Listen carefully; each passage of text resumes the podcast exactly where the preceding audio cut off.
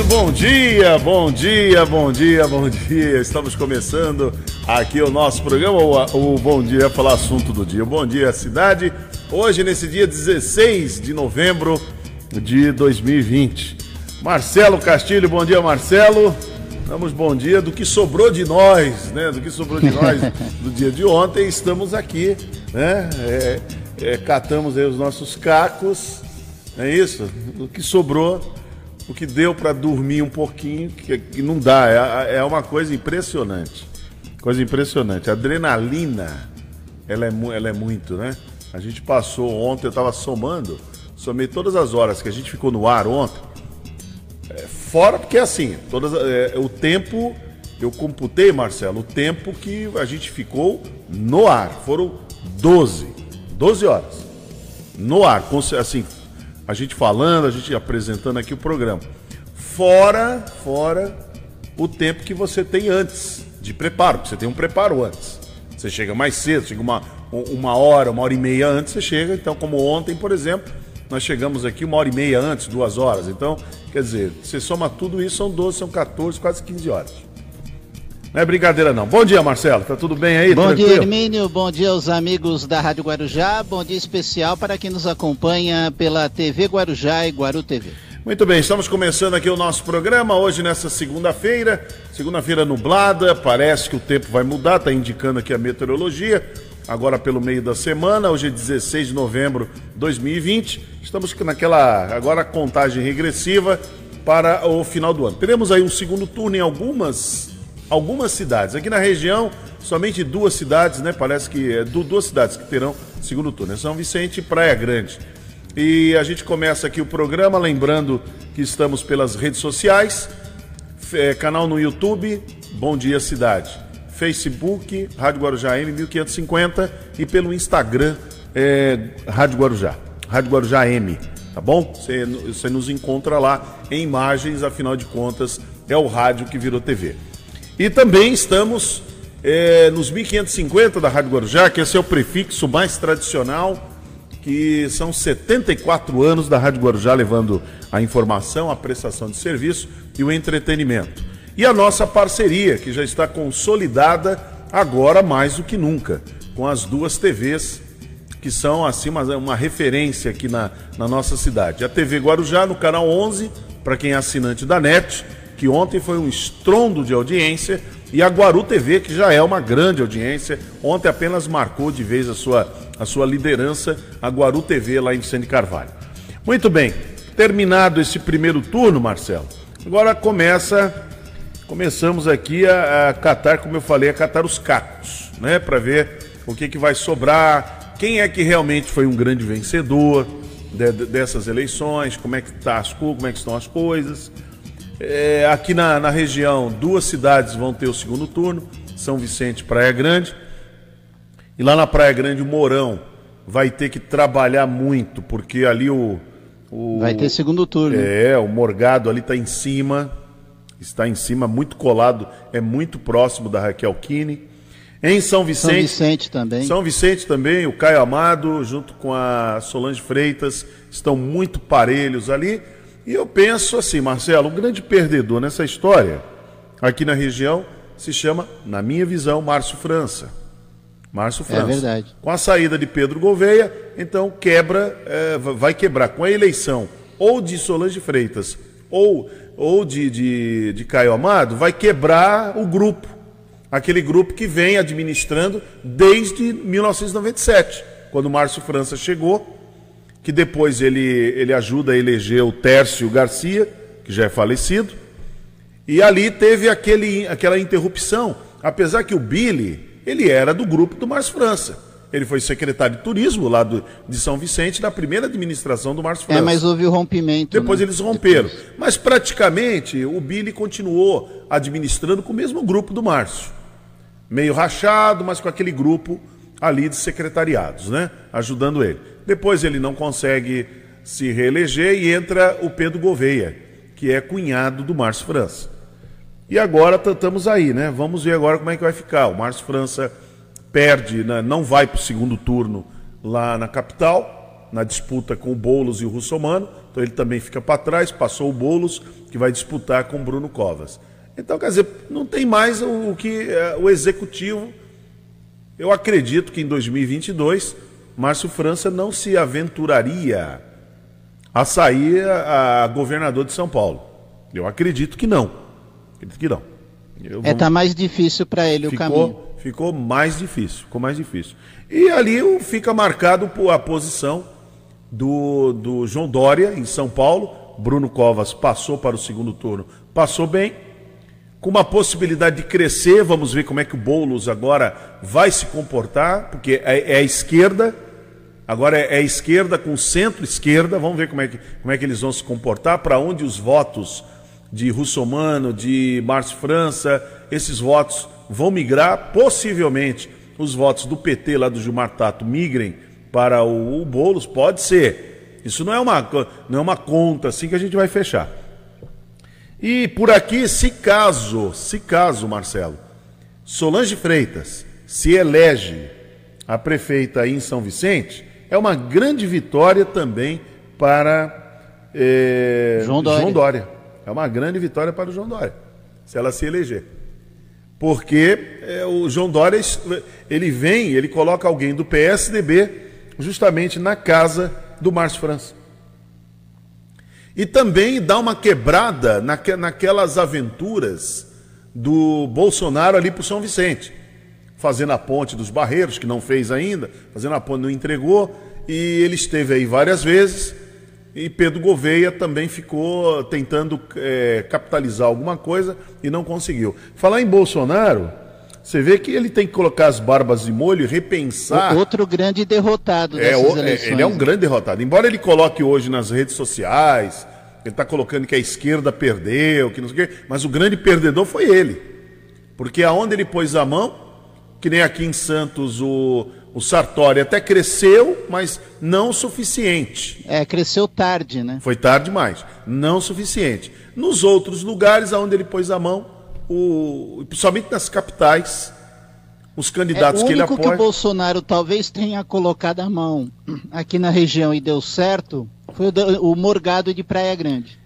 Então, mas o Morgado não é PSL, o Danilo Morgado? Então, mas ele, ele durante a eleição, ele tinha é. falado aí, é, pedido aí para a Polícia Federal, para, quer dizer, ele pediu para órgãos federais ali para haver um, uma normalização, uma, um apoio, uma cobertura nas eleições de ontem. Sim. Eu mas... acho que o Morgado tem algum apoio do presidente. É, eu, mas apesar que em Praia Grande o, o, presidente ele apoiou outro candidato.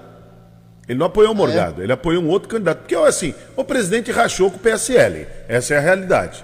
A todos aqueles que migraram para o PSL se deram muito mal. Você vê que aqui no Guarujá, por exemplo, Gilberto Benzi era do PSL e o Miguel. Mas, mas engraçado, Hermínio, o é. PSL é um partido engraçado. É, ele rompeu com o presidente, mas tem remanescentes do bolsonarismo lá dentro ainda. Então, mas não, não, você pode ver, Joyce, Joyce Hausmann, ela se deu muito mal em São Paulo. Aqui no Guarujá, você vê que foi a junção de dois partidos, do vice-presidente, Miguel Calmon era do vice, do partido vice, PR, acho que é PRTB, né? PRTB. PRTB, e o Gilberto Benz era do PSL. Sim. Então, eles fizeram o mote de campanha deles, é, evocando Bolsonaro, no caso do, do Gilberto Benzo, porque estava no PSL, e o, o Miguel Calmon chamando aí o, o, o vice-presidente, o Hamilton Mourão.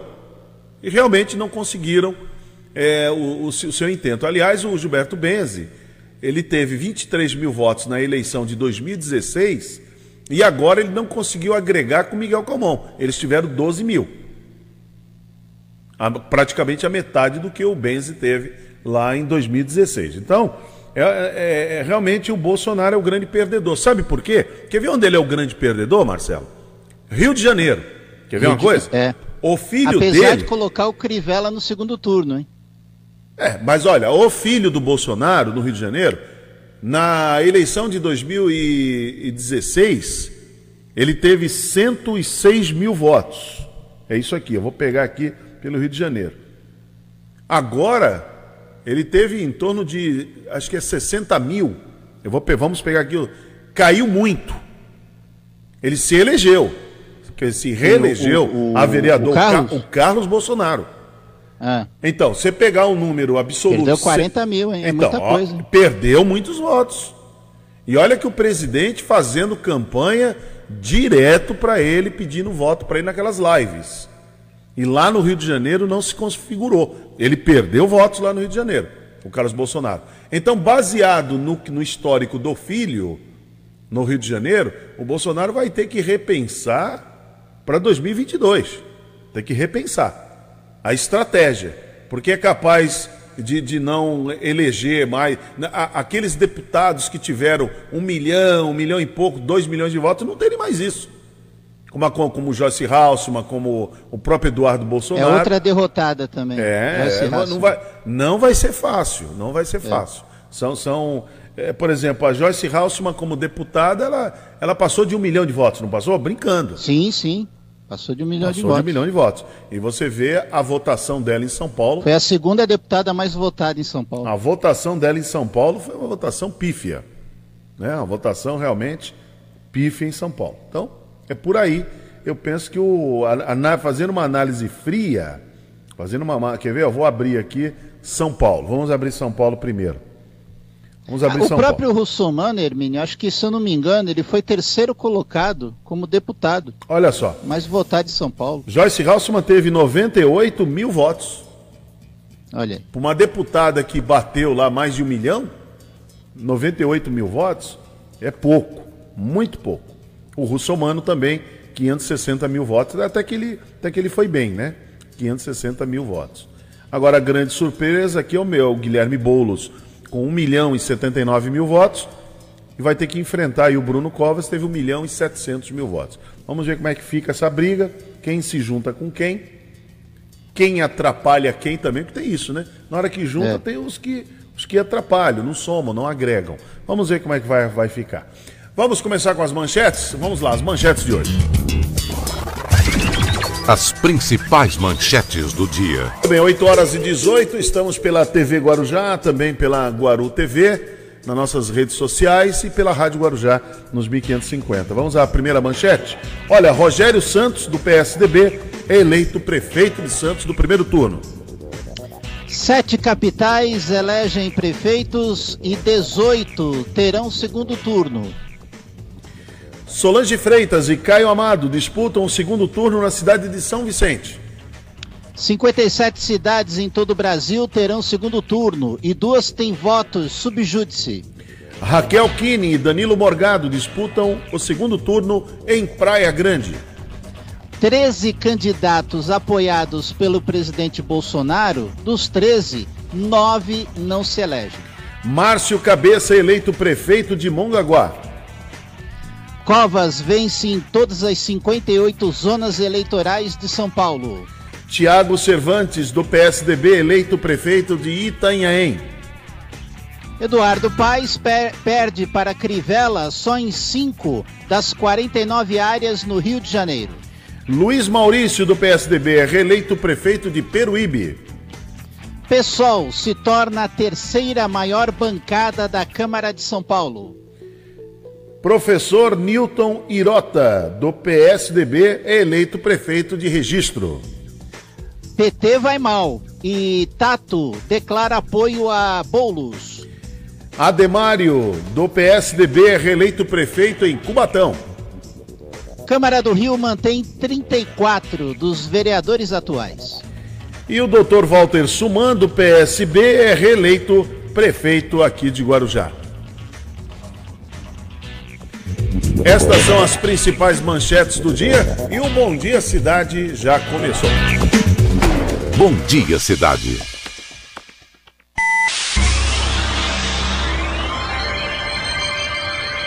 Oferecimento: Móveis e Colchões Fenícia.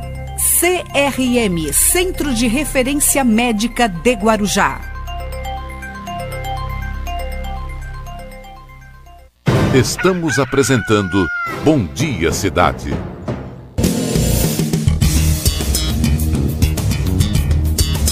Muito bem, vamos até às 10 horas da manhã aqui com o nosso Bom Dia Cidade.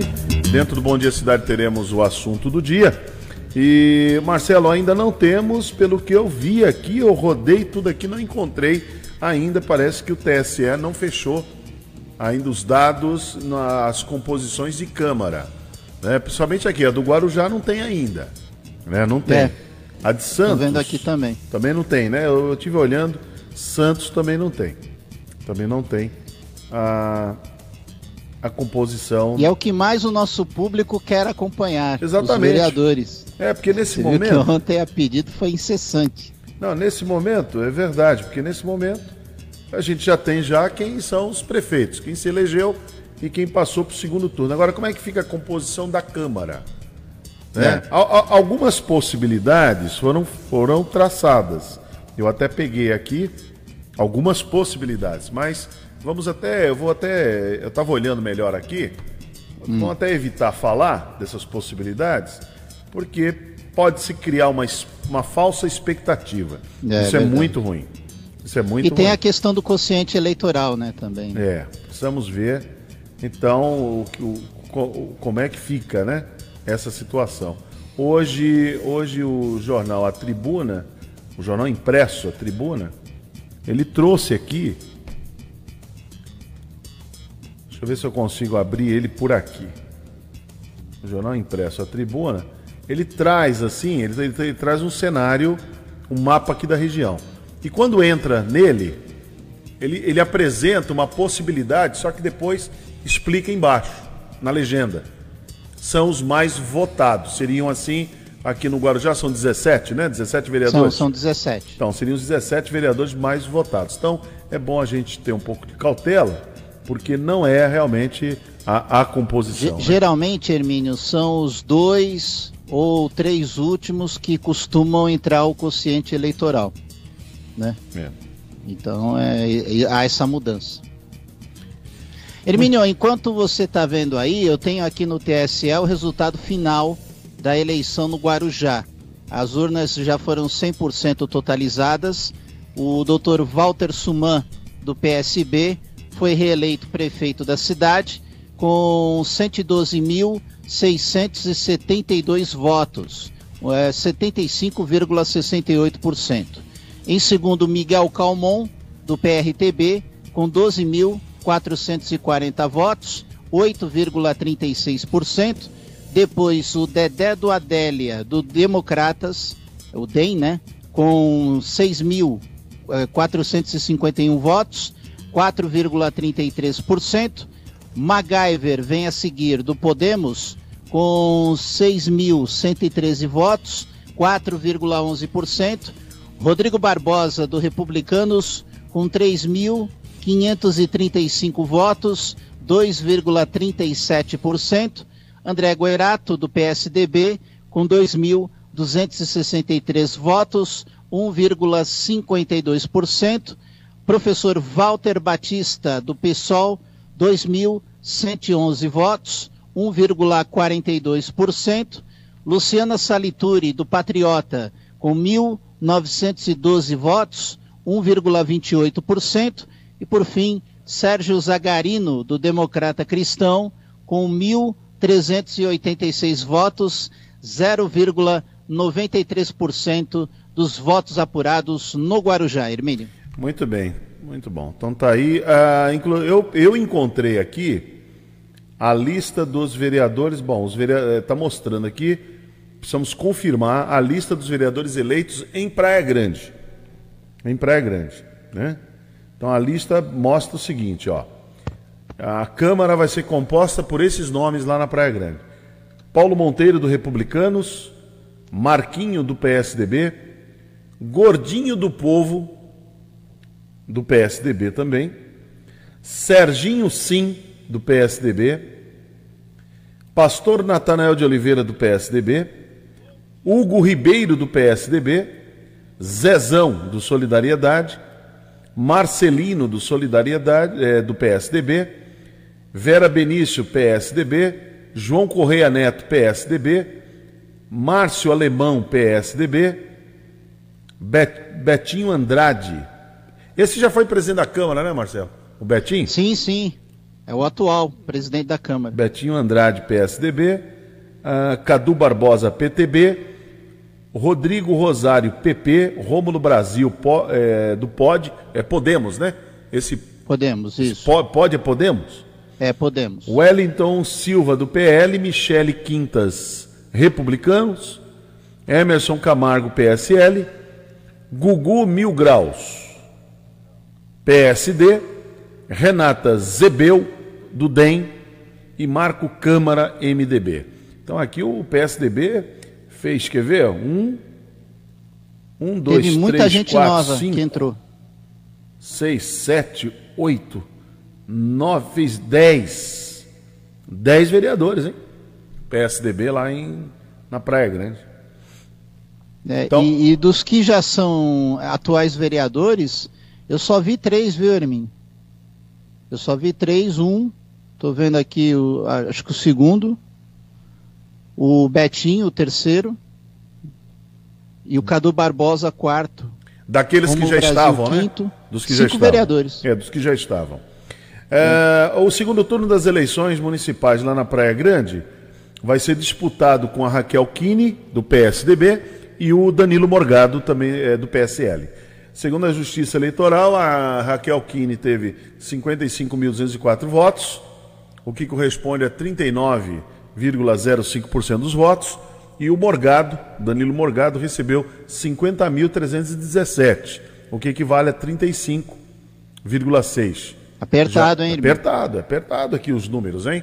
Esses números são bem apertados. Então, esta será a primeira vez na história de Praia Grande que a cidade contará com uma disputa em torno no segundo turno para a prefeitura de Praia Grande. A Raquel Kine, ela é natural de São Paulo, formada em engenharia. Então, as principais propostas aqui de Raquel Kine incluem finalizar a ampliação de 100 leitos no Hospital Irmã Dulce. O Danilo Morgado, ele nasceu em Santos, é empresário, foi assessor parlamentar do Major Olímpio em 2019 a 2020. Suas propostas de governo incluem criação do Hospital da Mulher, Casa do Empreendedor e uma segunda, segunda unidade do Portinho, lá no bairro Samambaia.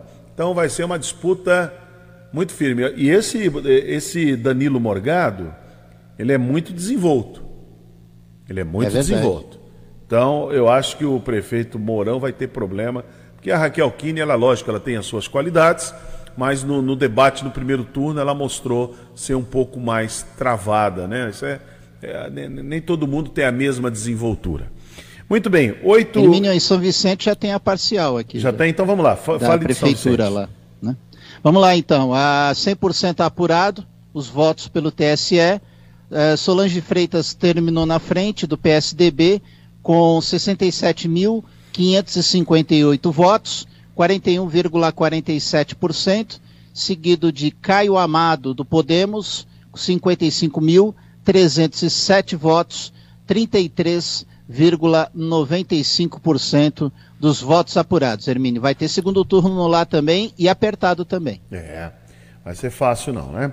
Muito e bem. a Câmara de São Vicente ainda não está concluída. Ainda não está concluída, né? É, é, ainda falta a apuração de poucos votos. É, agora em, em Bertioga já tem, a gente vai passar daqui a pouquinho como é que compõe, como é que fica a composição da Câmara em Bertioga. Bom, vamos trazer o professor Luiz Paulo, que vem apresentando para a gente o Você Sabia. No Bom Dia Cidade, você sabia? Bom dia, Hermínio. Bom dia, Marcelo. Bom dia, cidade. Você sabia? Nós temos na cidade do Guarujá um número de denominações de origem indígena muito grande. Mais da metade dos nomes, dos topônimos, dos nomes dos lugares, topônimo tem essa, esse significado, tem origem que nós emprestamos dos nativos aqui do nosso continente, aqui os tupis, os guaranis e toda a sorte de indígenas que foram encontrados pelos colonizadores. Um desses nomes é Sorocotuba. Sorocotuba é a denominação de uma praia e também de um maciço rochoso eh, descolado da Serra do Guararu e da Serra de Santo Amaro. Nós temos então essas duas serras principais, né, formando o que seria a espinha dorsal do dragãozinho que o mapa do Guarujá aparece e nós temos alguns morros isolados, entre eles o Sorocotuba. Muito bem, Sorok em tupi quer dizer feida ou área feidada, área com aberturas. E o tuba, ele é uma derivação do tiba, que quer dizer em abundância.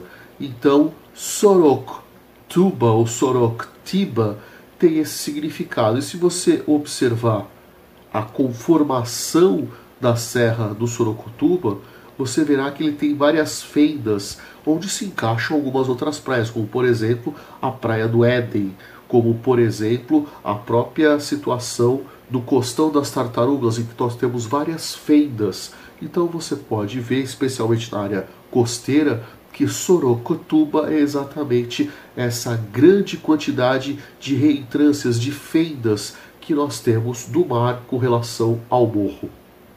É a curiosidade que move o mundo. Muito bem, está aí o professor Luiz Paulo trazendo a curiosidade que move o mundo. Marcelo, já já vamos fazer nosso nosso comercial, nossa janela comercial aqui no programa. Daqui a pouquinho tem os vereadores lá. Se você tiver aí também, eu vou ter de Itanhaém. Né? Eu vou ter aqui os vereadores de Itanhaém. Então, Já tem também de Bertioga. Então a gente então, você passa de Bertioga, eu passo de Itanhaém para os nossos Perfeito. ouvintes. Porque hoje é isso, hoje é o rescaldo de, de tudo que aconteceu nessas eleições. Os números atrasaram ontem. Ontem foi um fuá tremendo, né? Uma, um castigo. Não é fácil. E tudo por fácil. causa de hackers, né? É, foi um ataque fácil. hacker que aconteceu Agora, no sistema o duro, é de Portugal. Agora o duro é você ficar com esses com, com, com essas pessoas que têm uma mentalidade retrógrada, como é o caso dessa deputada, como é o nome dela? A Carla Zambelli, Carla Zambelli falando em, em votação. Aqui disse que chegou a pegar a Covid e era endometriose, é, né? É aquilo lá, aquelas, aqueles papos furados. Nunca tomou cloroquina na vida. Aí ela quer votar votação de papel. Votar cédula é de papel. Isso. Ah, eu vou, vou te contar. Presidente Barroso já está cogitando fazer voto por aplicativo. É. Tem, tem, que, tem que melhorar o sistema. É. Tem que melhorar, porque os tem hackers... Tem que defender o sistema de hackers. É, os hackers estão por aí. Tem que, é. tem que melhorar o sistema. Agora, dizer que o camarada invade e muda a votação, isso não foi provado. Tem que provar. Tem que provar. Para dizer que a pessoa, a pessoa vai lá e mudou a votação. Entendeu? Ó, mudou a votação. Jogou fulano para baixo, jogou fulano para cima. Entendeu? Mudou a votação. Então não é, não é Até assim. Até porque o sistema eleitoral aqui no Brasil, ele não é na rede.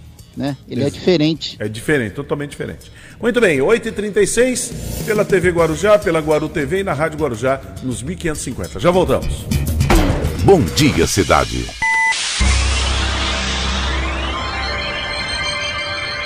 Oferecimento: Móveis e Colchões Fenícia. CRM Centro de Referência Médica de Guarujá. Estamos apresentando Bom Dia Cidade.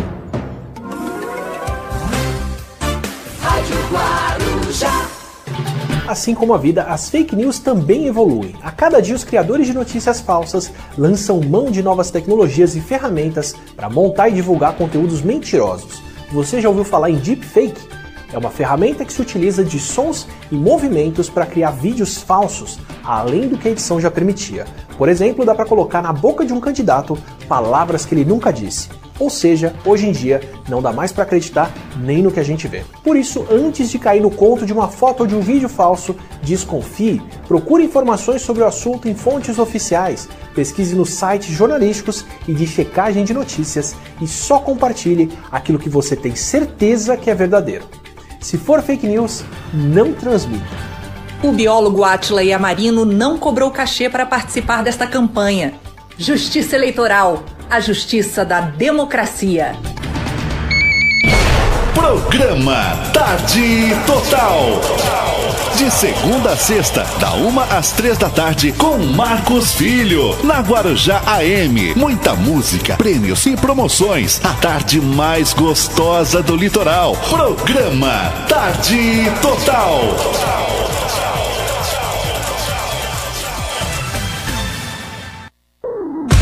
Estamos apresentando Bom Dia Cidade.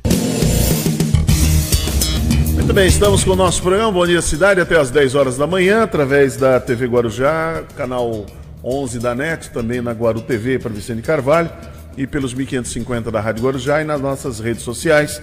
Você entra lá na nossa página, Rádio Guarujá AM é, 1550, página do Facebook.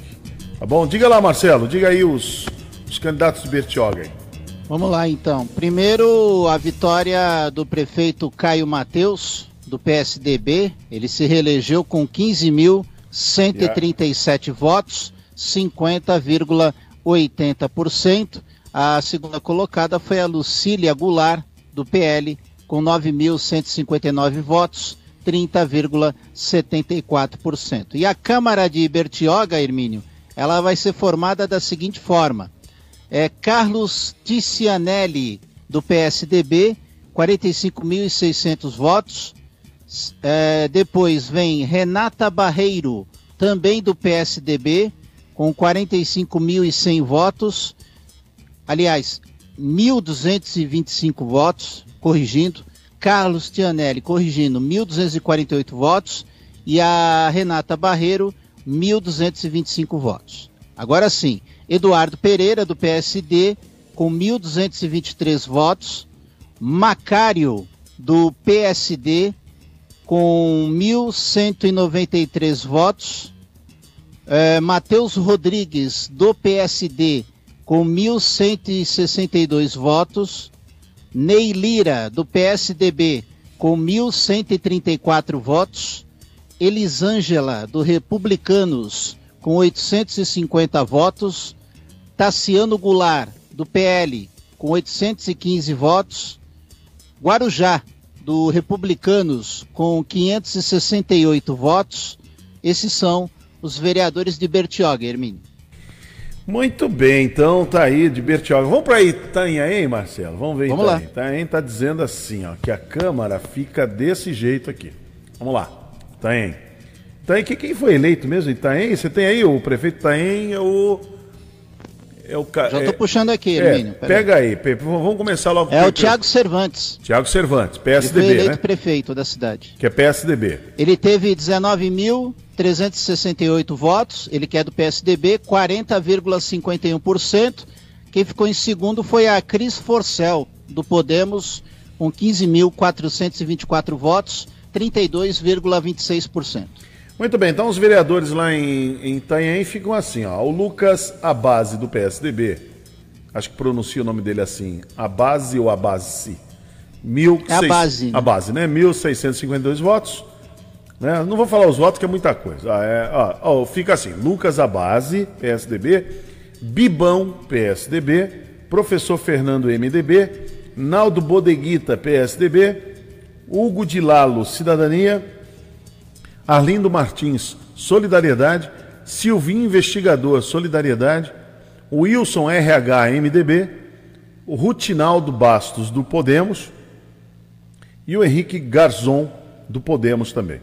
Então, também uma são... grande renovação lá em Itanhaém. Renovou bastante lá? É, muita renovação. Bertioga também teve muita renovação. É. Muito bem. Olha, o, o Marcelo Castilho ele conversou no Rotativa no Ar nós tivemos uma matéria que foi muito boa, falando sobre a, a Semana Lixo Zero. E o publicitário Carlos Rix participou do programa Rotativa no Ar com o Marcelo Castilho. Vamos acompanhar essa matéria. Carlos, mais uma vez, boa tarde. Seja bem-vindo à Rádio Guarujá. Tudo bem? Bom, boa tarde. Boa tarde a todos os ouvintes e os espectadores depois lá no Facebook acostumando aí. É verdade. É, Você está com uma paisagem bonita aí de fundo, hein, Carlos? Estamos aqui no meio de uma, de um, uma maravilha, um pedaço lindo de Mata Atlântica, pertinho da gente aí no Guarujá, é aqui chegando em Bertioga, chama Sítio São João. O lugar é lindo. Eu vou virar um pouco aqui para vocês terem uma ideia. Eu estou te ouvindo. Perfeito, então, com as imagens aí Olha que o Carlos está disponibilizando. Diga lá, Carlos. Então, tô aqui, essa coisa maravilhosa. E aí eu tô conversando aqui, aqui tem o Bar da Cachoeira. Na, no sítio São João é o último da, da, da rua aqui que vai até o sítio, né? E o dono do bar com a sua família toda semana limpa esse trecho que vai desde o final da rua até uma cachoeira que tem aqui em cima. Tem uma cachoeira linda aqui, muito bonita. E eles falou para mim que chega a tirar quatro, cinco sacos de lixo do caminho. Que as pessoas vão até a cachoeira e largam, largam garrafinha, largam latinha. É... Hoje ainda eu cheguei aqui, o lugar, que lindo, né? Mas olha só, vou mudar a câmera aqui, acho que dá para inverter. Não sei se dá. Tá invertida a minha câmera? Não, agora eu vou pedir para o Carlos. Agora sim, agora dá para ver direitinho. É Olha lamentável, né? Aí o pessoal veio, fez um trabalho aqui, todo o meu respeito ao, a, a religião de cada um, mas largou tudo aqui, ó. Você tem aqui tudo isso aqui de sujeira, além das garrafinhas, latinhas e tudo que o povo deixa, mas tudo isso, ó, se olhar até lá atrás, cada ponto tem um pequeno despacho. É, a hora que e leva tudo. É verdade, é, o sinal está tendo pouco comprometido, né? Não é para menos, está no lugar onde o sinal pode é, ter algum problema, mas a gente vai conduzindo esta entrevista com o Carlos Hicks. O, Carlos, é, na semana lixo zero, qual é a informação, qual a dica que você pretende passar hoje aqui no Rotativa, Carlos? Olha, é uma dica muito simples, que eu, inclusive, no primeiro dia já falei contigo. Que é a questão de que toda vez. Toda vez que tem. É, você vai pegar lixo, por exemplo, nós vamos lá coletar todo esse lixo aqui, tirar tudo daqui, para não ir para o mar. Isso é retrabalho. Retrabalho por quê? Porque alguém estava com isso na mão já. Era só pôr num saquinho e cuidar. Gente, não adianta pensar na coleta seletiva da prefeitura, no que as ONGs vão fazer, como os governos vão resolver, se você não cuida do seu papelzinho de bala. É cada um, cada um de nós tem que fazer sua parte. Ah, mas é só um papelzinho de bala. Não. Se ele for para o chão, ele deixa de ser só um papelzinho de bala, ele é um instrumento de morte morte das nossas tartarugas tão lindas aí no Guarujá, não é verdade? Lá no, no canto dos Astúrias, nos Tortugas, morte de peixes, morte nossa mesmo. A gente está se matando com lixo. Não, um dos grandes medos da humanidade é a bomba atômica. A gente vai acabar morrendo enterrado em lixo. e é só a gente cuidar cada um do seu. Essa mensagem é bem simples. É verdade, uma mensagem bem simples, né, Carlos? E uma mensagem direta. Porque a gente sabe que nas, na parte urbana, nas cidades, tem a questão da, do saneamento básico, das redes de esgoto, onde o lixo, quando é jogado na rua, ele entope as galerias e aí é aquele Deus nos acuda, né? E agora, na, na parte natural, né, como nesse caminho que o Carlos está mostrando, também tem o seu impacto, né, Carlos? Com certeza. E impacto extremamente fácil de ser evitado. Basta cada cidadão se responsabilizar. Eu fui de arremo na Praia do Moisés. Você deve já ter ouvido falar da Praia do Moisés aí no Guarujá. Pouca gente conhece, é uma praia que só dá para chegar de barco. Chego lá, nós descemos do barco, é um barco a remo, 12 pessoas remando. A primeira coisa que a gente faz é pegar um saco e coletar lixo da praia. Tudo que foi boiando até lá, porque não tem acesso por estrada, é só pelo mar. Ô, ô Carlos, quando você chega em lugares como esse, é, você e quem está com você faz essa atividade de recolher lixo, é, vocês estão percebendo que está aumentando ainda mais essa questão do lixo em lugares como esse? Nós, nós não vamos vencer nunca.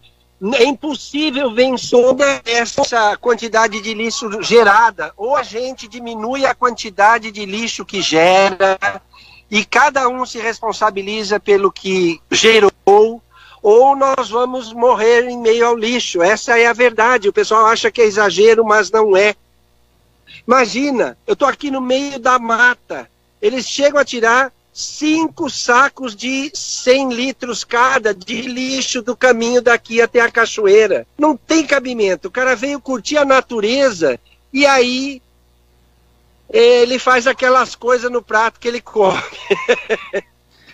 Não é tem outra complicado. palavra, vocês me entenderam. Nós é. catamos lá na, lá na Praia do Moisés 140 tampinhas de garrafa.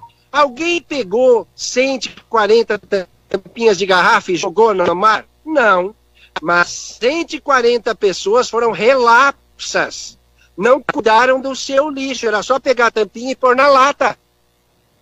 Guarujá está bem, tem lata de lixo para tudo que é lado. Onde não tem, é só fazer um ofício para a prefeitura que vai ser colocado.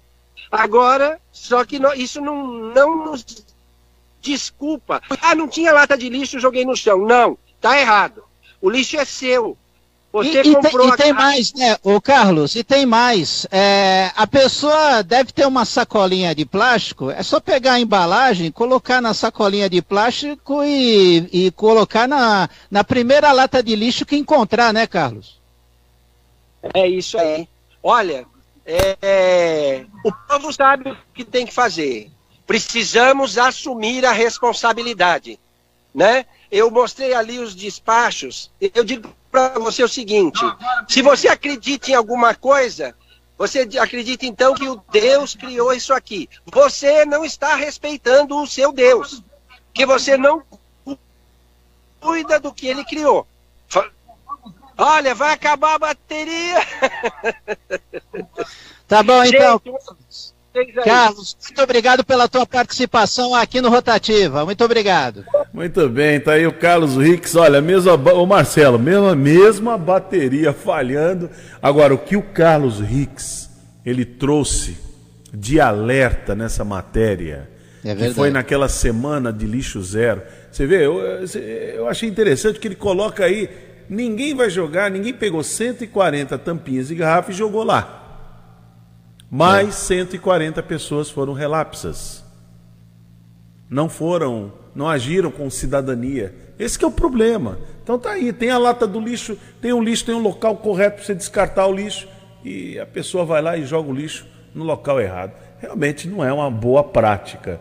Então, é essa conscientização que esse alerta que o Carlos Rix trouxe nessa matéria que o Marcelo fez, muito importante mas muito importante para poder, para ver daqui para frente como é que fica.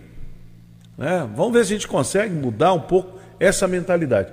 Embora, Marcelo, eu não acredito muito não, hein? Não acredito muito não. Eu também não, Hermínio. É. Olha, a, a, Polícia Militar, ela registrou pelo menos 51 ocorrências de flagrante ou suspeita de crime eleitoral na Baixada Santista e também no Vale do Ribeira, durante o primeiro turno aí das eleições. A Polícia Militar afirmou por meio de nota que esteve com todo o seu efetivo empregado para garantir a segurança da população. A PM afirmou que começou a atuar desde sábado na segurança das urnas e escolta até os locais de votação. Então, mas no dia de ontem, os policiais estiveram presentes em todos os locais de votação do estado de São Paulo. Foi muito importante a atuação da Polícia Militar, né? dando total segurança, coibindo, eles coibiram boca de urna, né? Então foi muito importante mesmo.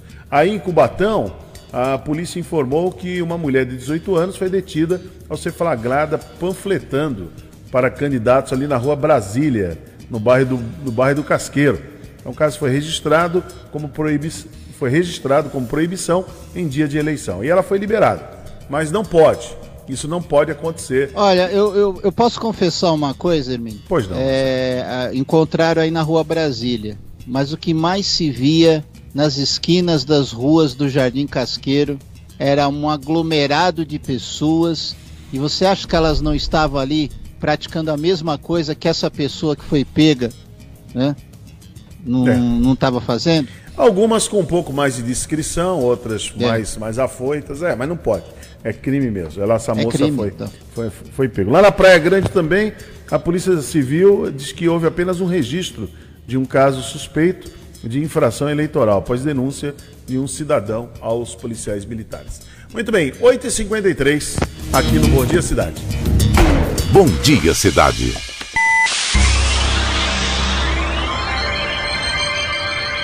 Oferecimento: Móveis e Colchões Fenícia.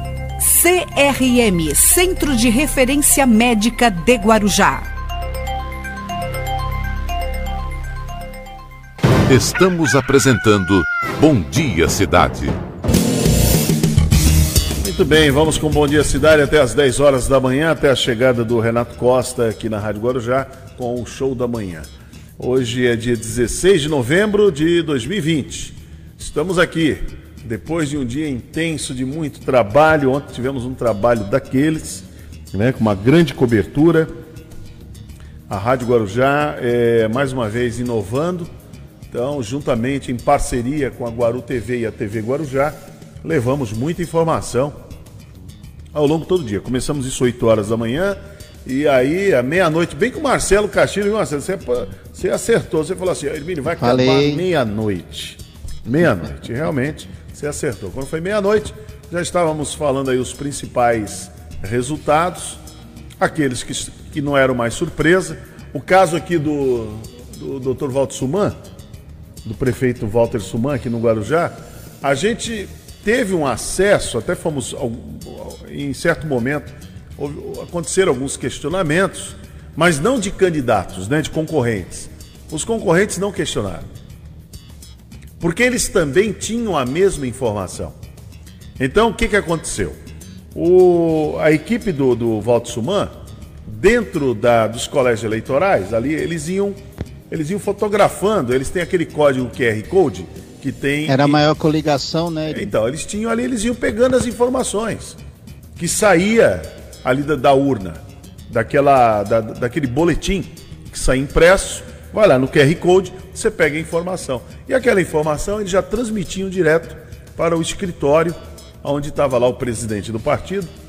E aí eles, eles iam fazendo ali a contabilidade deles, iam fazendo a contagem.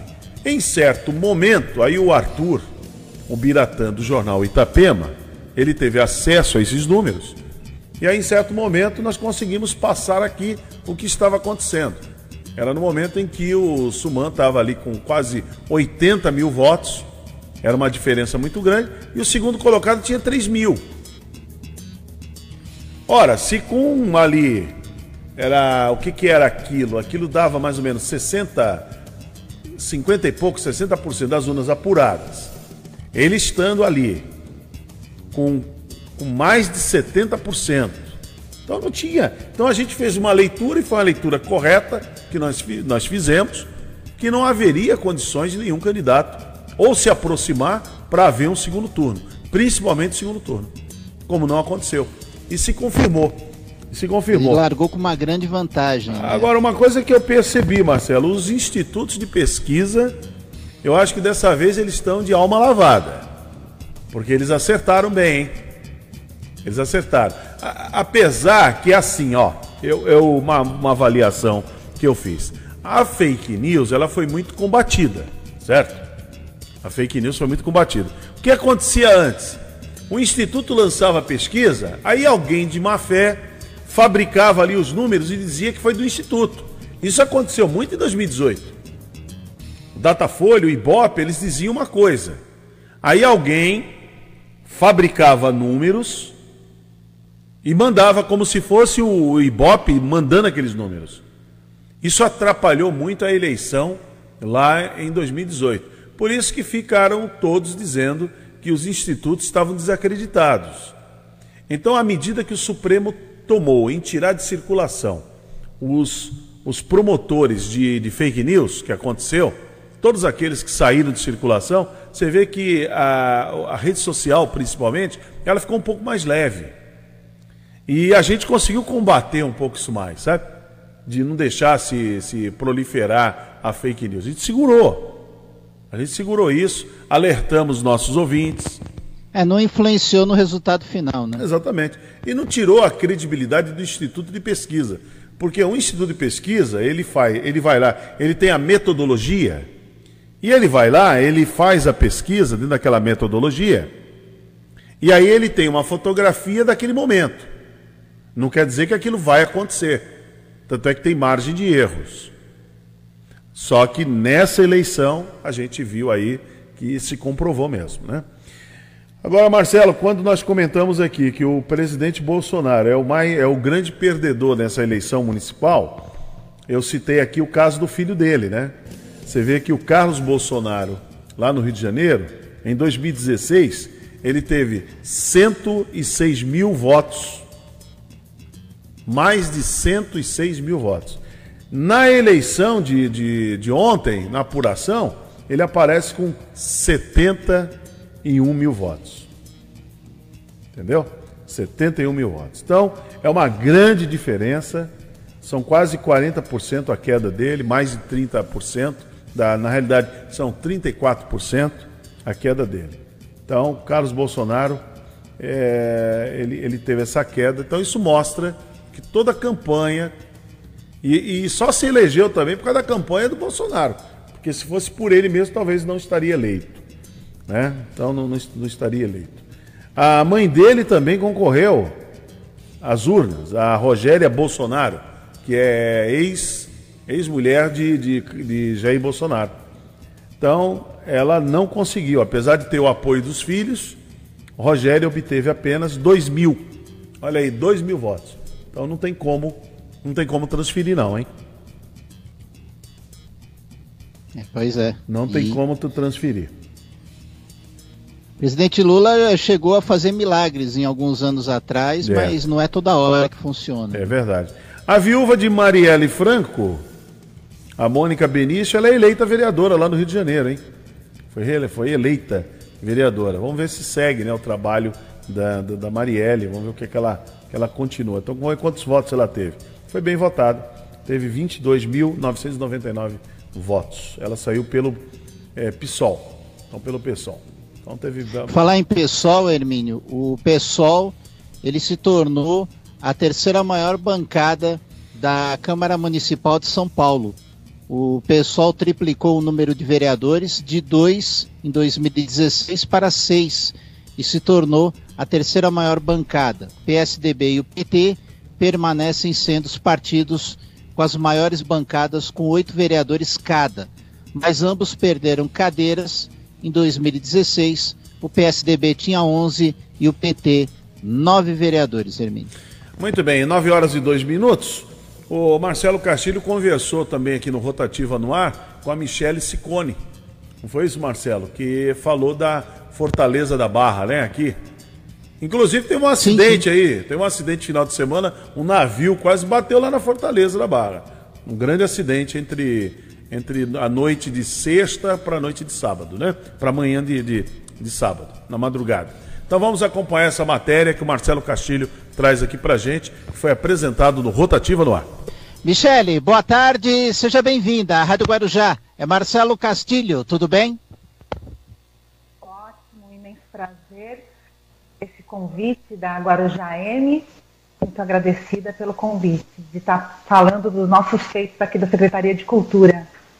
Perfeito. Eu já estou vendo aqui uma foto de fundo sua, né, Michele, falando basicamente sobre o tema que a gente vai abordar, que é essa questão do farol do Itapema, que pode virar um centro cultural, é isso?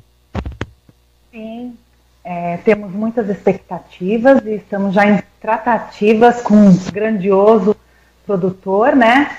O nosso farol do Itapema veio de papel passado para a municipalidade agora em 2020, maio de 2020.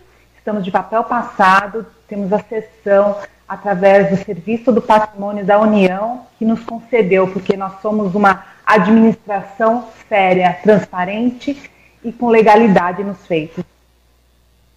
Perfeito. Michele, você, você acredita que é, superando essas questões, esses detalhes burocráticos, você acredita que esse centro cultural já poderia, já a partir do ano que vem, já estar tá em aberto? Em, em dezembro, se Deus quiser, em dezembro, é, toda, estaremos abrindo a visitações. A visitações no primeiro momento e no ano 2021 com várias oficinas, com vários projetos para toda a população de Vicente de Carvalho e Guarujá. E, e, é importante, né? Tudo que é ligado à cultura, que fomenta a cultura local, é muito importante de ser incentivado. E eu queria saber é, como é que vai funcionar, o que, que vai conter, quais as atrações. Vocês já estão pensando nesses detalhes para a formação desse centro cultural? Sim, estamos com várias tratativas. Estivemos já pela segunda vez na municipalidade Conrad do Condizila, que é um morador da cidade, nascido na nossa amada Pérola do Atlântico, Guarujá, e ele se encantou com o nosso farol do Itapema. Um filho da nossa cidade se encantou com o farol do Itapema e estará fazendo parcerias conosco. Michele Sicone, conosco na edição desta segunda aqui na Rádio Guarujá, na programação dos 1550. Ela que é diretora de Patrimônio Cultural e Arquitetônico de Guarujá, órgão ligado à Secretaria de Cultura. Vamos lá, Michele. É, o farol de Itapema não, não dá, não dá para contestar. É uma imagem linda, uma imagem bela, né? E quem puder visitar não vai se arrepender, né, de poder visitar esse local, também como outros locais na cidade do Guarujá. E como é que você vê também essa questão da, da prefeitura, além do farol do Itapema, também ter outros atrativos culturais na cidade que também podem fomentar essa cultura, Michele? Exatamente, é de grande valia. Nossa cidade está concorrendo ao Prêmio Mundial né, da Unesco, a nossa Fortaleza da Barra, que também é um patrimônio histórico e será reconhecido mundialmente. Então, nós moradores também devemos conhecer esses nossos patrimônios históricos, que é a Fortaleza da Barra, que se precisarem visitar, entre em contato através do 3387-7016, que fica na Santa Cruz dos Navegantes, está concorrendo ao Prêmio Mundial da Unesco então é de grande valia todos nós também saber que a Fortaleza e o Farol do Itapema nos pertence e pertencerá mundialmente à nossa nação. Perfeito. Ô, Michele, podemos dizer que a Secretaria de Cultura da, de Guarujá, ela está, claro, Guarujá tem como ah, o foco principal da, da economia o turismo. O turismo histórico pode ser um, um grande gatilho para que a economia da cidade prospere, né, prevendo aí uma grande visitação na cidade para consumir esse turismo histórico que a cidade proporciona? Com certeza, o turismo histórico também está sendo explorado sim pela própria Secretaria de Turismo e a Secretaria de Cultura apoiando grandemente a todos que lá visitarão. Teremos também uma uma parceria também com o Museu de Pesca em Santos, que quem for, visitar, for no Museu de Pesca em Santos já pega a barquinha e venha conhecer também no, a nossa Fortaleza da Barra. E também nós estaremos divulgando agora nesse é, temporada de cruzeiros que acontecerá, também divulgando no próprio Concais as nossas grandiosas fortificações, o nosso, o nosso turismo histórico também.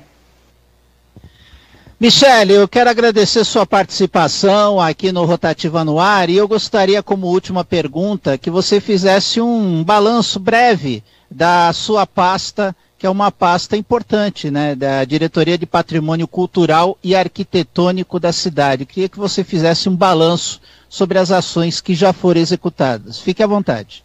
Então, as ações agora, nós já iluminamos, o farol do Itapema ele está iluminado, Faremos futuramente um concurso de fotografias das pessoas que passarem pelo, pela barquinha, tirarem fotos. Nós faremos um concurso de fotografias e mostrar essa iluminação. Estamos já, agora no começo de novembro, abrindo as portas da nossa fortificação Fortaleza da Barra e até dezembro, visitações ao farol do Itapema, o amado farol do Itapema.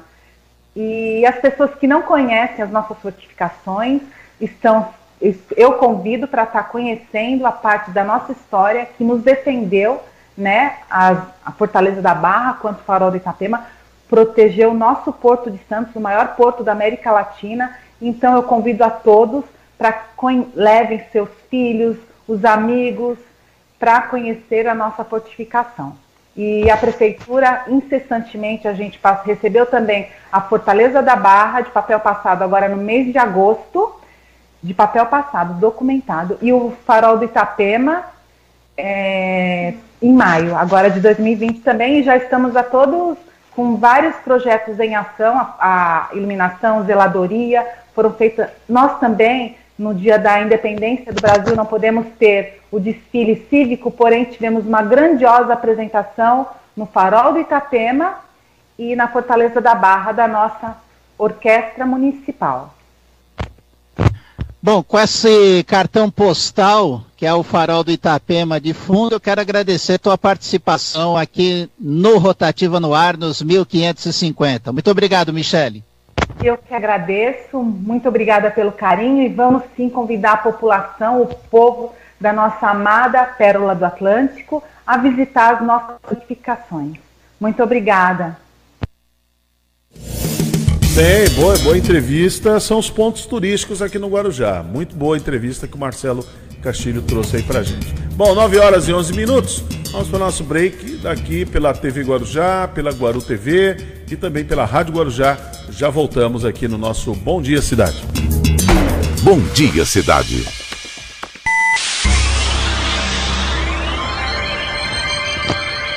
Oferecimento: Móveis e Colchões Fenícia. CRM Centro de Referência Médica de Guarujá. Estamos apresentando Bom Dia Cidade. Muito bem, vamos até às 10 horas da manhã. Daqui a pouquinho, Marcelo, nós vamos conversar aqui com, os, com o presidente do Sindicato dos Servidores aqui do, do município do Guarujá, o professor Zoel Siqueira, e vamos ver qual é a avaliação que ele faz depois desse desse resultado, né, da, das urnas aí, principalmente a prefeitura. Porque a, a, a, a, vereadores ainda não temos nada, ainda não saiu, não podemos cravar, dizer vai ser isso. É, ainda não foi completado. Tem muita né, especulação. Né? Aqui na rede social começa muita especulação.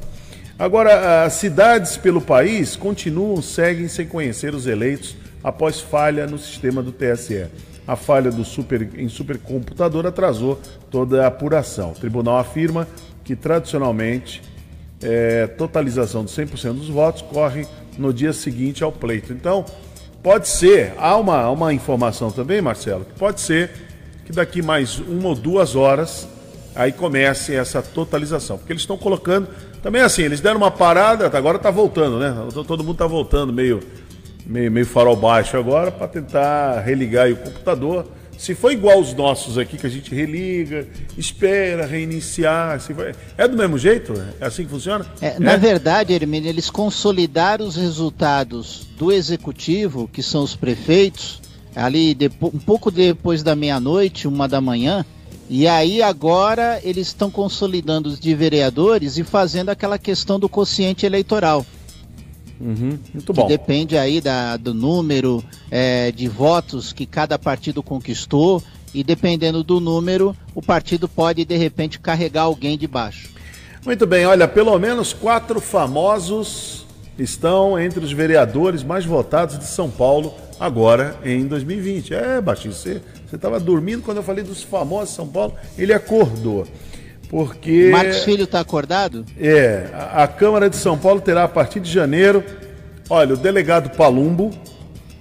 Opa. É, o influenciador Felipe Beccari. É, colocaram aqui o, o filho. Filho, como é que fala? Filho, filha. É filho ou é filha? Da cantora Gretchen. Tami Miranda. A Tami é. lê o Tami ou a Tami, ele, ele se elegeu. Sim. Que é isso, baixinho, não fala isso não. Então, Tami Miranda. Tami Miranda se elegeu aqui, ó. E o radialista, nosso colega Eli Correia.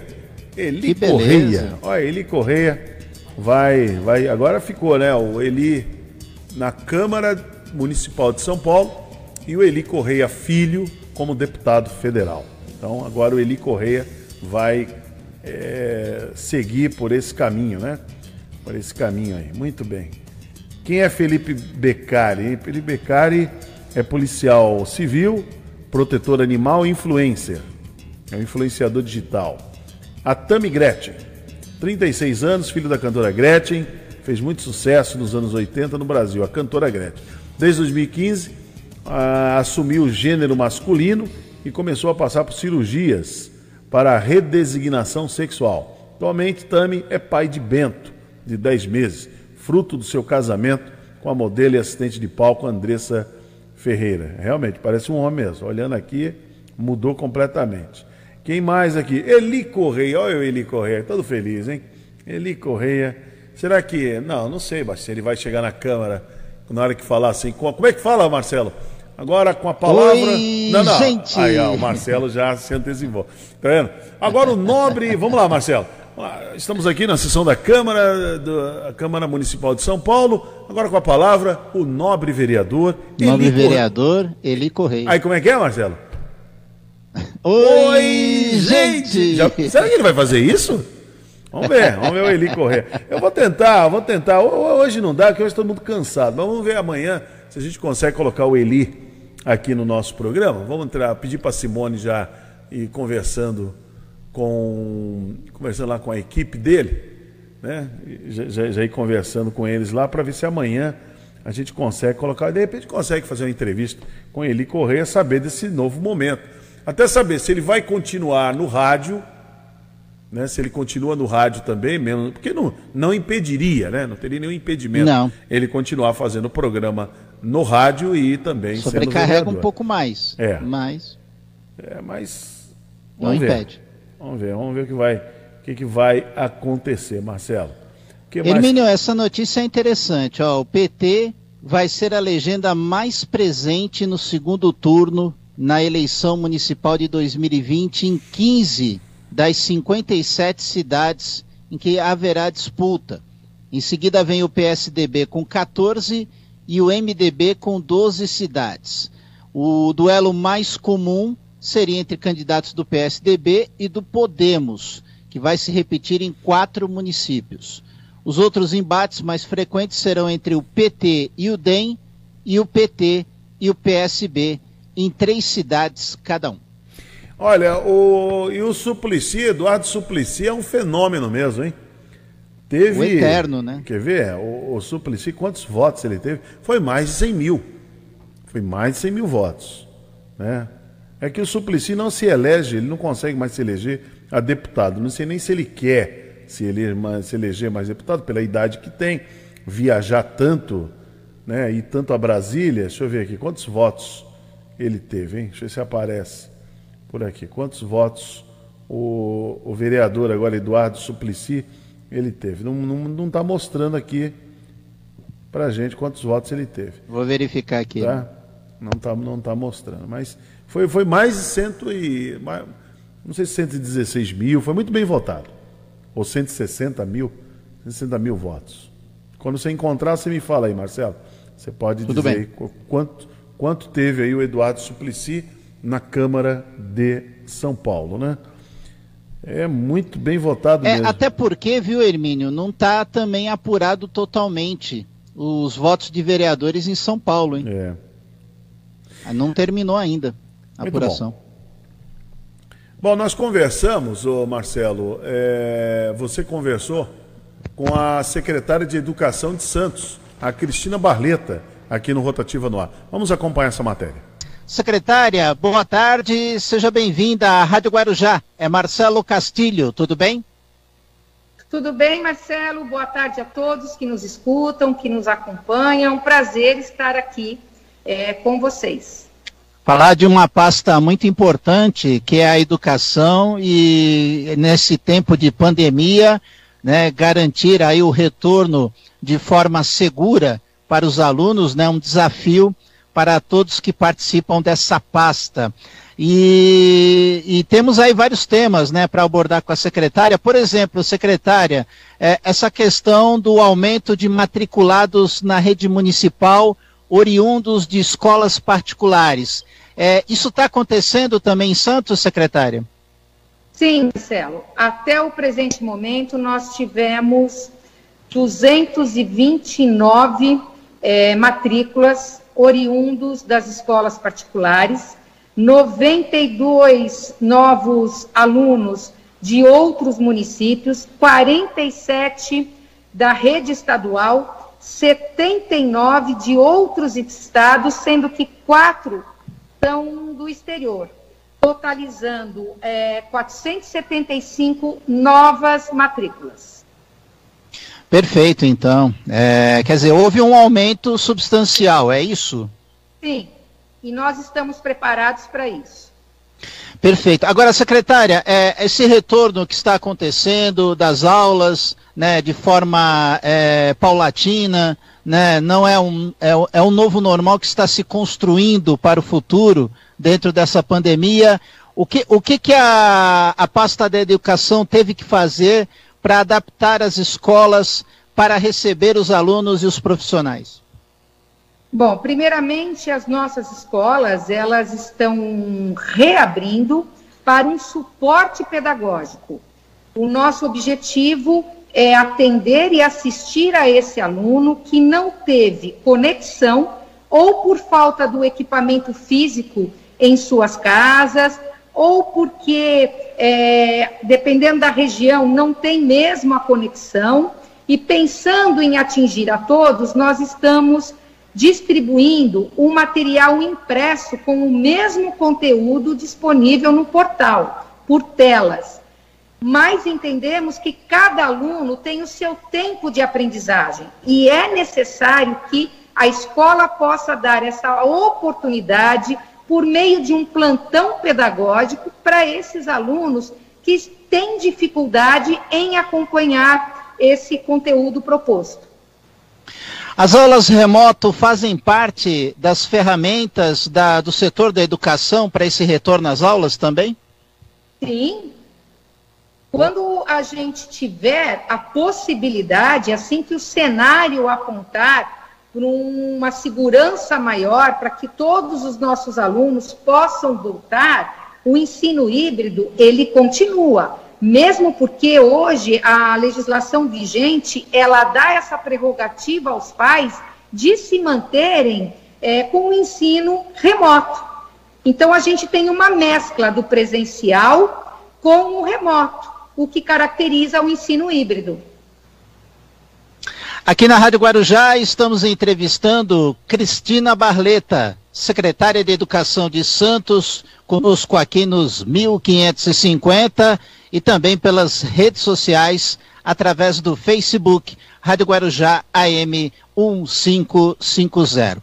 Secretária, é, é um ano atípico, né? Ah, o ano letivo, ele sofreu é, com essa pandemia, né? Não vai ser um, um ano letivo normal, onde vai se cumprir as metas estabelecidas pelos profissionais. E é, parece que tá, houve uma discussão no Conselho Nacional de Educação de promover a aprovação automática. A secretária é, entende que deve ser dessa forma também? Para compensar o ano letivo? Não, não existe nenhum dispositivo legal que faça com que esse aluno tenha aprovação automática. Não é isso. O que a legislação coloca é que o aluno ele não pode ser retido por não corresponder ao desempenho pedagógico, mas sim pela infrequência. Porque o artigo 24 da LDB, ele é muito claro.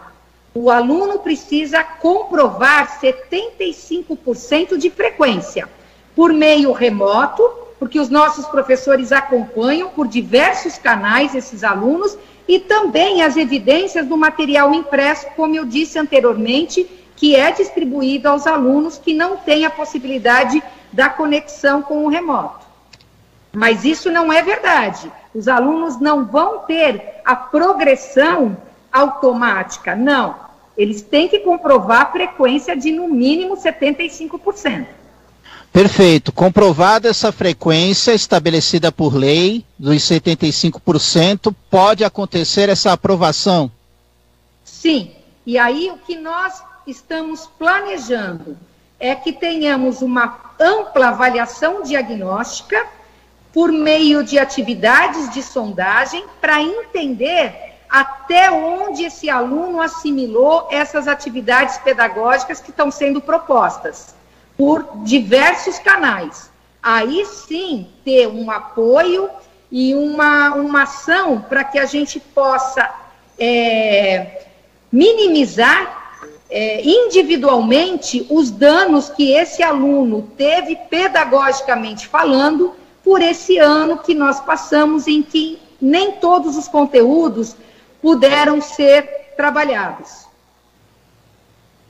Perfeito, então. É, a secretária acredita que, por exemplo, esse ano letivo é um ano que é, o que estava sendo objetivado, né, ele vai ter que ser adaptado para haver a conclusão desse ano letivo. E para o próximo ano letivo, já está havendo essa preparação, esse planejamento, secretário? Sim, vai ser um ano desafiador. Porque, como nós colocamos aqui, é, muitos conteúdos deixaram de ser trabalhados. E esses alunos, eles não podem ter prejuízo nenhum. Então, vai ser um ano com uma dedicação muito grande individualmente com o aluno, classe, modalidade de ensino a ser atendido, para que eles possam ter a recuperação dessa aprendizagem e que não apresentem defasagem, o que caracteriza uma desigualdade. E a gente trabalha justamente para que isso possa ser atenuado e que ninguém fique prejudicado com essa situação. Perfeito. Eu agradeço desde já a participação da secretária Cristina Barleta e para encerrar essa entrevista, né, as escolas tiveram que adotar medidas né, de segurança é, tanto para os alunos quanto para professores e também profissionais que trabalham nas escolas. É isso, secretária? É, equipamentos de proteção, enfim, é, é, equipamentos, álcool gel, é isso mais ou menos? São todos os EPIs necessários para que a gente garanta esse retorno com cautela, com segurança, com responsabilidade, à luz do Plano São Paulo. Então, o nosso município adquiriu todos esses EPIs, que é o álcool gel, a máscara. Nós estamos distribuindo as máscaras em nossas unidades escolares para os professores, para os nossos alunos, o protetor de face, as luvas, os tapetes, e também é, um plano de sinalização que é muito importante, interno dentro das nossas unidades escolares, para que a gente possa manter esse distanciamento, pensando nesse mobiliário de sala de aula, pensando na questão do bebedouro, da orientação, que também é muito importante aos nossos alunos, por meio de uma formação aos nossos profissionais da educação que atuam dentro do espaço escolar. Secretária, muito obrigado por atender a reportagem da Rádio Guarujá. Muito obrigado.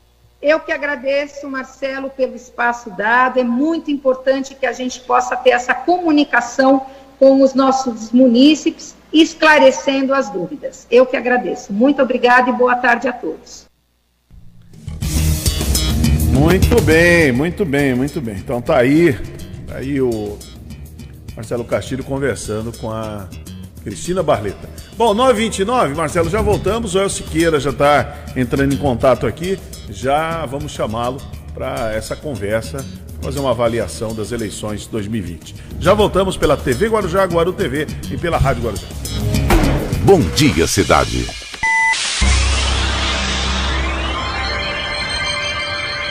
Oferecimento: Móveis e Colchões Fenícia.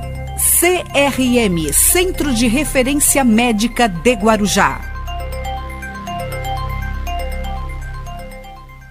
Estamos apresentando Bom Dia Cidade.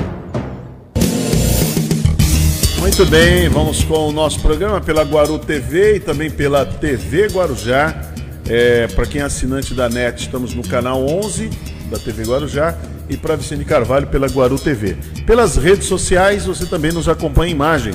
Afinal de contas, é o rádio que virou TV, definitivamente. Você entra na página da Rádio Guarujá, é Rádio Guarujá M 1550, isso no Facebook, também no Instagram e no canal do Facebook. Você nos acompanha. E mais você sintonizando os 1550 kHz da Rádio Guarujá, que esse é o prefixo mais tradicional de toda a Baixada. São 74 anos que a Rádio Guarujá está aí no mercado, eh, levando informação para o seu público, entretenimento, prestando serviço. Ô Marcelo Castilho, vamos lá. O nosso convidado já está aí, já estamos em contato, estamos vendo, vamos conversar com ele em imagem, porque estamos pela TV Guarujá e a Guaru também, e mais aqui pelo rádio. O presidente do Sindicato dos Servidores aqui da, do município do Guarujá, o Zoel, professor Zoel Siqueira. Zoel, muito bom dia, seja bem-vindo aqui à Rádio Guarujá e também à TV Guarujá e à Guaru TV. Bom dia, Evine, bom dia, Marcelo. Bom Eu, dia. É, antes de mais nada, quero parabenizar toda a equipe aí da Guarujá, da Rádio Guarujá, por essa cobertura. Realmente foi uma cobertura meio complicada, porque os resultados demoraram para sair, mas Foi. sem sombra de dúvida a capacidade técnica de vocês foi fundamental para manter as informações aí de todos os, os ouvintes de vocês. É, a gente conseguiu, Zoel, de repente, é, junto é, do- dos diretórios aí, buscar um- alguns números. E conseguimos junto ao, ao diretório lá do prefeito, aonde eles fizeram a, com código QR Code, direto do- das urnas, eles foram pegando ali os dados. Então eles tinham uma, uma avaliação da- das urnas. E realmente a gente conseguiu, em determinada altura ali da nossa, da nossa cobertura, do que estávamos apresentando ao nosso público, um resultado que mostraria ali, naquele momento, a possibilidade de vitória do prefeito Valdo Suman no primeiro turno. Zoel, como é que você avaliou? É, é, te surpreendeu o Suman ter vencido com, com essa, é, essa vantagem tão, tão elástica assim? Te surpreendeu? Olha, eu particularmente, como presidente do Sindicato dos Funcionários da PPT do Guarujá, não surpreendeu. Até porque as pesquisas eh, já mostravam isso. Todas as pesquisas mostraram isso, que a probabilidade do prefeito ser eleito no primeiro turno era muito grande. né? Realmente é uma votação histórica, mas como eh, ele mesmo já disse, não, não, não tem cidade pronta. Isso não quer dizer que a cidade está linda, maravilhosa, mas é resultado de um trabalho, de um diálogo. Eu, tô, eu, eu posso falar muito à vontade que é um diálogo muito, muito franco com o Sindicato dos Servidores e espero que esse diálogo continue, porque o ano de 2021 para o servidor aí é, é, a perspectiva é, é de um ano muito complicado. E quero parabenizar, aproveitar aqui parabenizar o prefeito, a equipe do prefeito, porque realmente eles têm ainda muito trabalho pela frente. A nossa cidade ainda precisa aí de uma, de uma atenção muito grande, principalmente na questão da moradia, que nós precisamos sim resolver muito a questão da moradia. Então, Zoel, na tua visão, então é, vai ser o grande desafio agora a questão da habitação. Você falou de, de moradias, vai ser um grande desafio. Agora, para o servidor que você representa, você falou do diálogo. E eh, com o Walter Suman, nesses quatro anos aí que, tá ter- que estão terminando agora do primeiro mandato, como é que foi a conversa de vocês? Apesar que o Brasil esteve mergulhado aí, está ainda mergulhado numa grande crise, temos a pandemia. Qual- como é que tem sido o diálogo com a administração atual? No começo da, da, da administração, o diálogo não foi positivo. né? Mas, felizmente, no transcorrer desses quatro anos, o diálogo melhorou, melhorou bastante. Nós conseguimos avançar em algumas coisas. Mas, como eu já disse aqui, nós temos muitas consequências de ações do governo federal. Sim. E realmente no ano de 2021 será complicado porque nós temos que combater a proposta da reforma administrativa do governo federal. E nós tam- também já estamos no, no, no processo de congelamento dos nossos benefícios peculiares, porque até dezembro de 2021, por uma, pela uma medida provisória do governo federal, nós também não poderemos ter aumento real. E também, em razão da reforma da Previdência, no ano de 2021, todos os servidores da Prefeitura do Guarujá já terão um aumento da contribuição para Guarujá Previdência, ou seja, nós passaremos de contribuir 11%, passaremos a contribuir 14%. Isso irá é, gerar já uma, uma diminuição de 3% do nosso salário. Então, nós temos que colocar isso na mesa, o prefeito tem que ser sensível para discutir isso conosco, e eu acredito que, se o diálogo for mantido, nós vamos continuar a avançar em benefício dos servidores públicos municipais. É, é, com, com, essa reforma que está sendo proposta, é, como é que ela vai impactar, Zoel? Você acha que os servidores eles poderão perder muitos direitos, poderão ser mexidos nos direitos que já estão adquiridos ou não? Olha, a, os servidores já estão perdendo. Hermínio e meu amigo, minha amiga que estão nos acompanhando. Os servidores já estão perdendo. Como eu já acabei de dar o exemplo, na, na, na reforma da Previdência mudou a alíquota de contribuição. Então isso aí já gerou uma perda para o servidor. E realmente o discurso é que essas reformas só atingirão os futuros funcionários públicos, que nós não acreditamos que isso irá acontecer. Nós acreditamos que já os servidores da ativa já serão atingidos com o fim da estabilidade, com o fim das promoções horizontais, é porque toda a propaganda que existe em relação a essa reforma, da, da é, reforma administrativa, que vai acabar com as, as férias de mais de 30 dias, e o servidor público não tira férias de mais de 30 dias. Quem tira férias por mais de 30 dias é somente o Poder Judiciário. E o Poder Judiciário não será atingido com essa reforma. É. Então, o que nós queremos, Hermínio, meu amigo e minha amiga, é discutir a proposta. Para que não aconteça como ocorreu com a reforma trabalhista e com a reforma da Previdência. Que vocês deram bastante espaço para a gente. Eu quero até aqui aproveitar e agradecer esse espaço que a Rádio Guarujá sempre nos deu.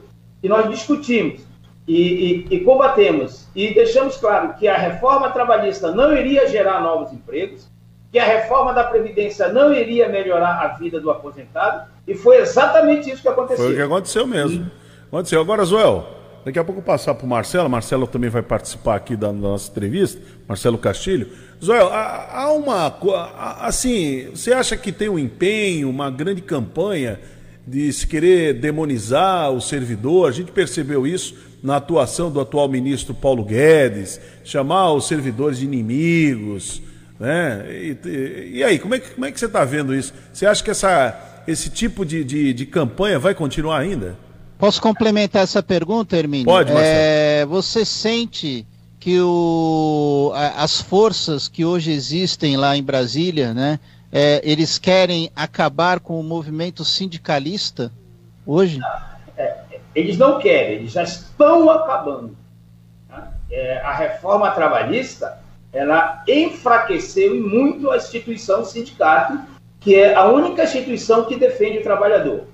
Isso, Marcelo, isso eles não estão planejando, eles já estão aplicando. E sem sombra de dúvida que o servidor público hoje, para o governo federal, é o inimigo público número um. É por isso que eu sempre deixei claro que, como presidente da instituição, iria votar em servidor público para ser chefe do executivo. Porque o servidor público, sendo é, chefe do executivo, tem uma sensibilidade maior e nos dá condições para combater toda essa propaganda é, contra o servidor público, porque esse governo federal que aí está é um governo que pretende privatizar pretende aumentar o processo de terceirização.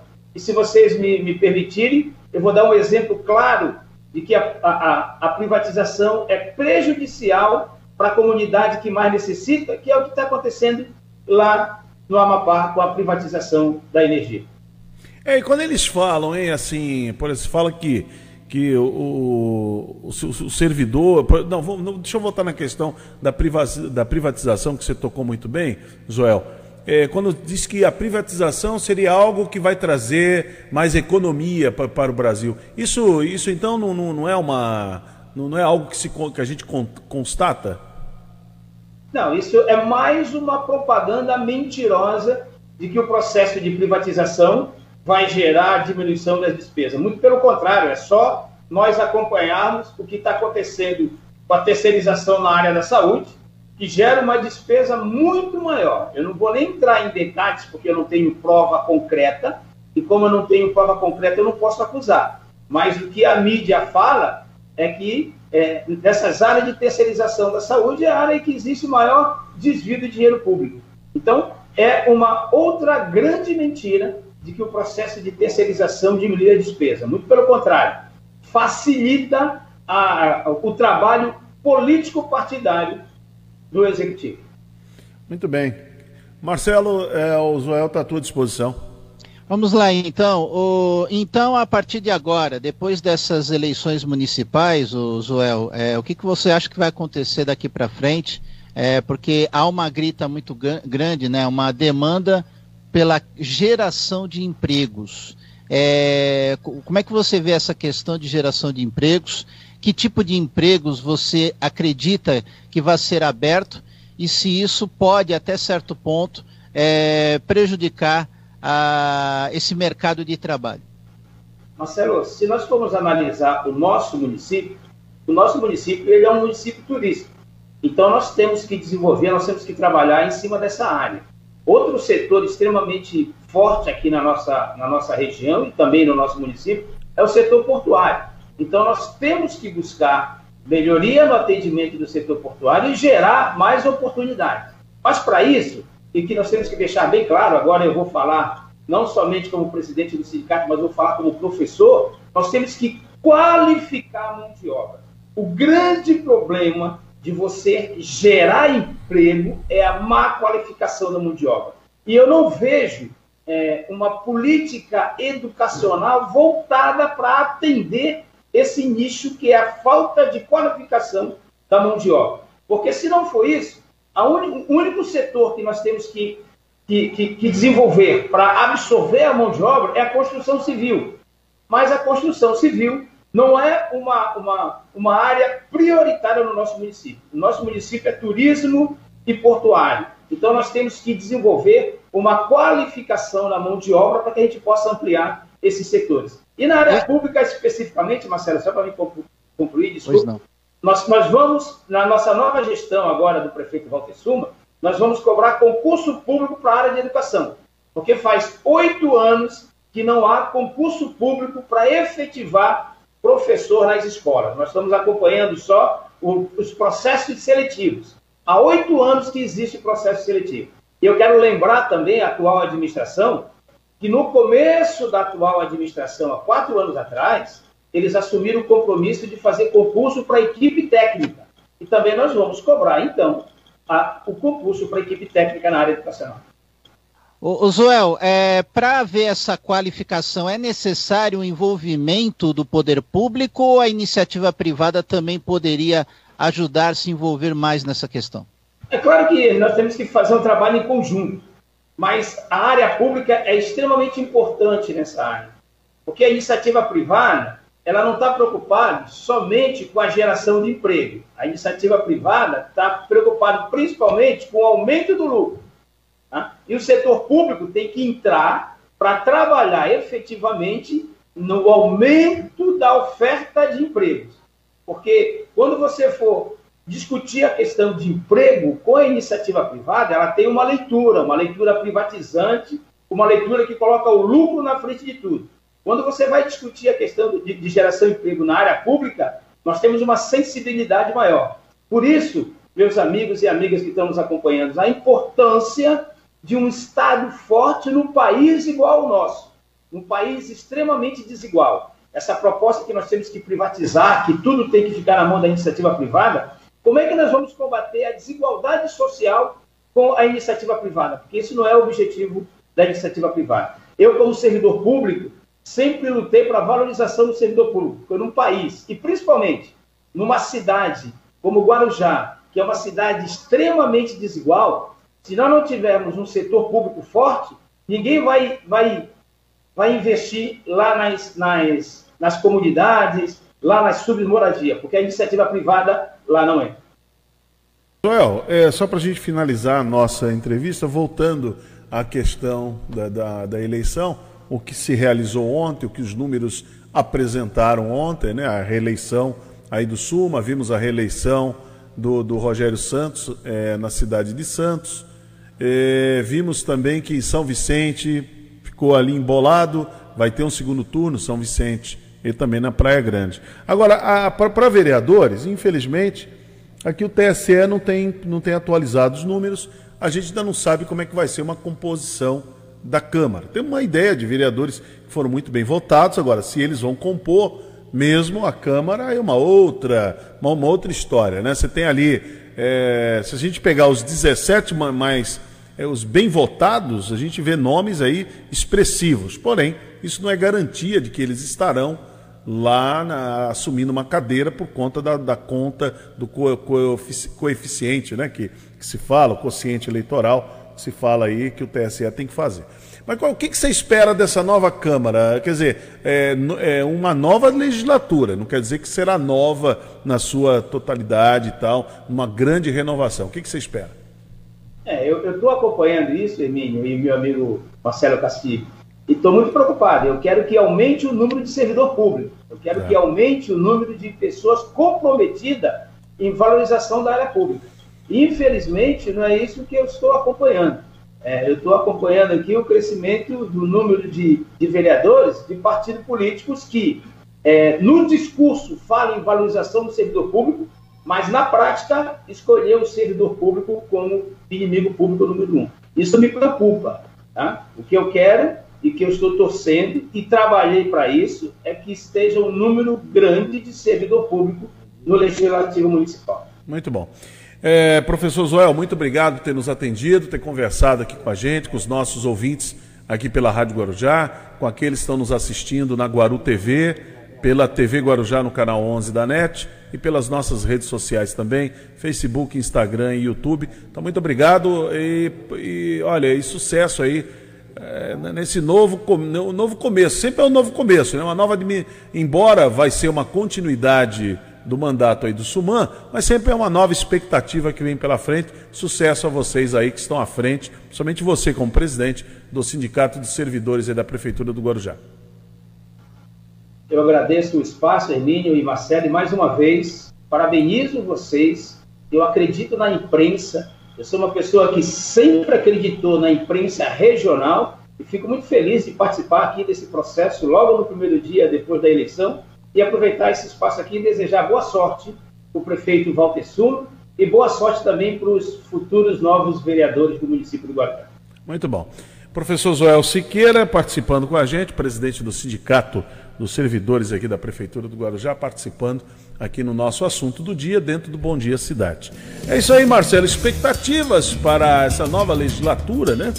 Novo mandato é verdade, do, há uma grande expectativa. Enquanto não fechar esses números por é, parte gente... do TSE, pessoal vai criando essa grande expectativa e, e para acalmar o Xaxá também, né? Xaxá ontem muito revoltado nas redes sociais. Por quê? Dizendo que não quer saber de Belém, de outros estados, ele quer saber do Guarujá, então... principalmente dos vereadores. Xaxá, é. calma, os números não foram computa computados ainda. Então, vamos ver como é que fica, né? Vamos ver como é que, como é que fica. Não tem, não, não tem como, né? O xaxá, entendo, entendo o chachazinho, muita gente, mas é, não, não, a gente foge ao nosso controle, porque nós ficamos refém aí do, do Tribunal Superior Eleitoral. Não podemos arriscar nada, porque se, se a gente entrar aqui, Marcelo, quer ver? Se nós entrarmos aqui Agora? no site, quer ver? Vamos, vamos voltar aqui. Vamos só para ter uma, uma ideia, só para ter uma ideia. Vamos falar aqui dos mais votados a vereadora aqui no Guarujá. É, tá lá. fácil. Se a gente pegar aqui, nós vamos ver. Os mais, os mais votados, somente os nomes. Não precisa nem dizer o. eu vou falando aqui. É, já tô fale, mas, mas não, precisa dizer, não precisa dizer os votos. Só os mais, vamos falar dos. Os mais votados. Os 17 mais, mais votados. Vamos lá. O, quem? Os 17? 17. Vamos lá, então. É o Santiago Ângelo, o primeiro, com 4.643 votos. Naldo Perequê, com 4 mil. É, é, viu, Marcelo? Só para a gente poder ganhar tempo, não precisa falar a votação só, deles. Só os nomes. Só, só os nomes, porque então, tá nós bom, temos o lá. Alif colocou agora aqui na tela, Perfeito. tem ali, porque quem estiver assistindo já vai ver lá o, a numeração. Então, Perfeito. só os nomes, vamos lá. Os então 17, vamos lá, então, os 17 Santiago mais... Ângelo.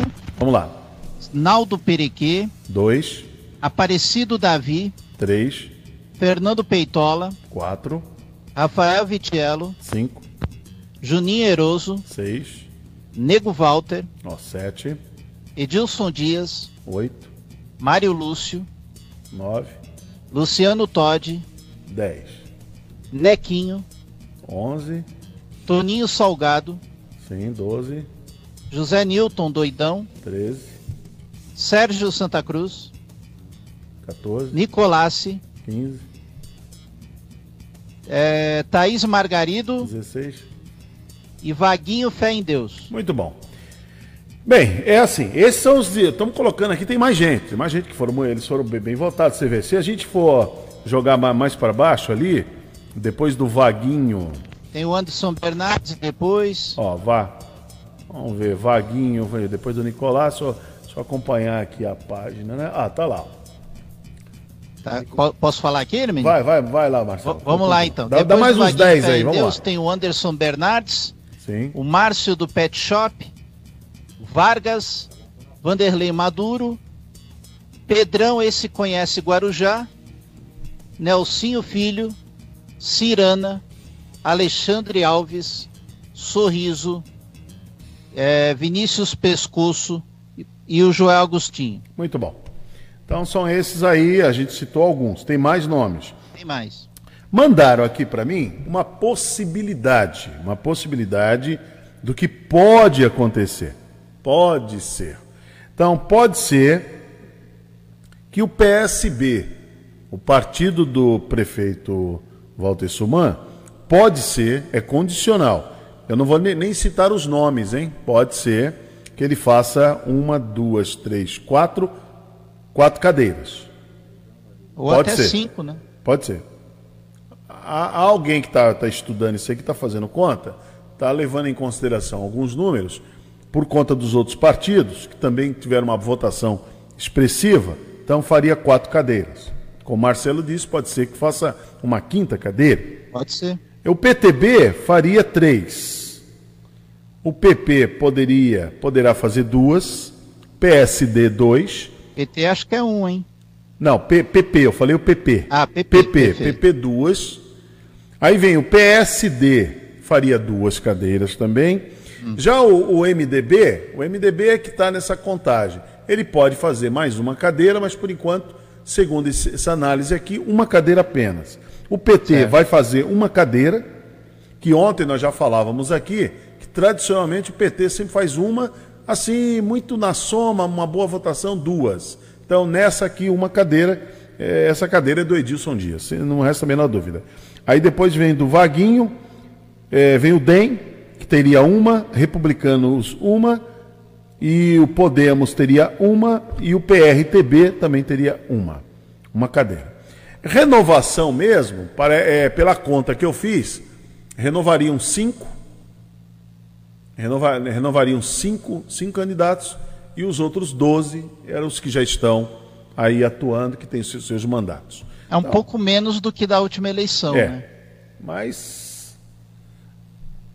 É, como assim? Um pouco menos o que? De renovação? É um pouco menos de renovação do que aconteceu na é, última isso, eleição, isso, né? Que isso foi mesmo. quase metade. Na né? outra renovou mais. Essa está é, renovando na menos. Anterior. Essa está renovando menos.